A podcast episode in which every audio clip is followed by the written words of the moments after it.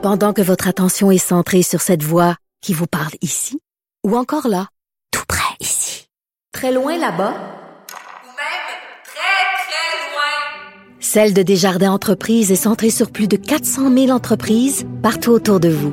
Depuis plus de 120 ans, nos équipes dédiées accompagnent les entrepreneurs d'ici à chaque étape pour qu'ils puissent rester centrés sur ce qui compte, la croissance de leur entreprise.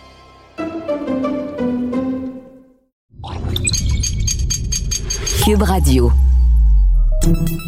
Salut, c'est Charles Dran avec l'équipe dans 5 minutes. On s'intéresse aux sciences, à l'histoire et à l'actualité. Aujourd'hui, on parle du porc, de notre ami le cochon. On s'intéresse non pas à sa contribution à notre alimentation, on le sait, mais à ce qu'il pourrait éventuellement faire pour nous sauver la vie.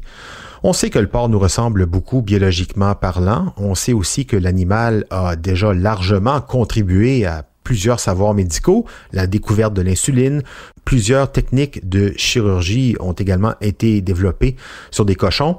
Le cochon, c'est un animal qui s'est largement sacrifié pour notre bien-être et ça n'est pas terminé puisque pour la première fois, un rein d'un porc génétiquement modifié a été transplanté chez un humain sans déclencher de rejet par le système immunitaire du receveur. C'est un petit pas pour le porc, mais un grand pas pour l'humanité et ça pourrait avoir des répercussions sur la santé humaine à long terme. Pourquoi? Comment? Voici Élise Jeté. L'opération qui a été un succès a été effectuée le 25 septembre à New York sur un patient en mort cérébrale placé sous ventilateur. La famille du patient, qui présentait des signes de dysfonctionnement rénal, avait autorisé l'expérience de trois jours dans le but de faire avancer la science. Les chercheurs ont gardé le rein de porc à l'extérieur du corps de la personne pour l'observer et vérifier qu'il faisait son travail, c'est-à-dire filtrer les déchets du sang et produire de l'urine. À ce jour, les greffes de porc vers l'humain ont été concluantes uniquement pour des petits tissus comme des valves cardiaques.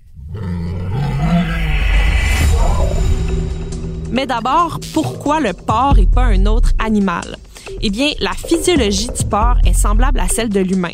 Et puisqu'il est élevé largement pour l'alimentation, il y a peu de problèmes logistiques et éthiques liés à son élevage en comparaison avec les singes, par exemple. Pour faire ce genre de petit miracle, il n'est pas possible d'utiliser un rein de porc normal. Les cellules du corps du porc sont en effet toxiques pour l'humain. Un groupe de sucre ramifié appelé alpha-gal se trouve à la surface des cellules de porc. C'est comme une chaîne de sucre qui recouvre toutes les cellules de l'animal. Chez l'humain, la chaîne alpha-gal déclenche un rejet immédiat par le corps. On a donc modifié génétiquement les cellules de porc pour éliminer le gène qui produit la chaîne de sucre alpha-gal dans l'ADN du porc. Grâce à l'ADN modifié en laboratoire, une ferme spécialisée a élevé un troupeau de porcs génétiquement modifié nommé GalSafe, élevé sans le gène alpha-gal. Et un gène humain a aussi été ajouté aux cellules de ces porcs-là pour qu'elles produisent des protéines nommées CD46 qui peuvent atténuer les réactions possibles du système immunitaire du patient. La transplantation avec un rein de porc génétiquement modifié a ensuite pu avoir lieu. Au cours de l'opération de deux heures, les chirurgiens ont connecté le rein de porc du porc d'honneur au vaisseau sanguin du receveur en mort cérébrale pour voir s'il fonctionnerait normalement une fois raccordé ou s'il serait rejeté. Au cours des deux jours et demi suivants, ils ont surveillé de près le rein. Ils ont effectué de nombreux contrôles et des tests. Le chercheur principal, le docteur Robert Montgomery, a déclaré à la BBC que le rein fonctionnait comme si on avait fait une greffe de rein humain. Il a dit que ça semblait être compatible, que le rein faisait tout ce qu'un rein humain normal ferait. Lui-même receveur d'une transplantation cardiaque, le docteur Montgomery dit qu'il est urgent de trouver plus d'organes pour les personnes sur les listes d'attente, même s'il reconnaît que son travail est un peu controversé.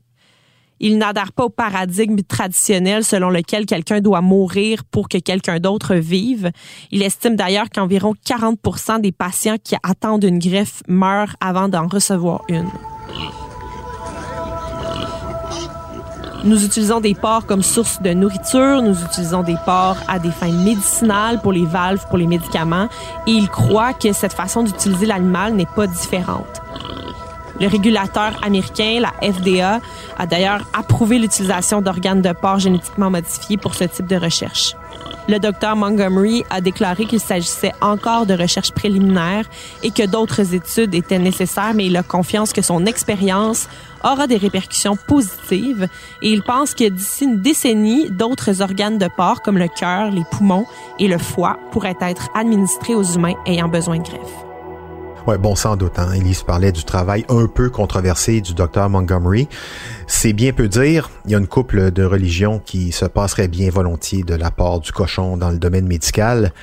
Mais, comme le veut le dicton populaire, tout est bon dans le cochon, même les reins, surtout si ça peut sauver des vies. Merci, Élise Jeté, c'était en cinq minutes.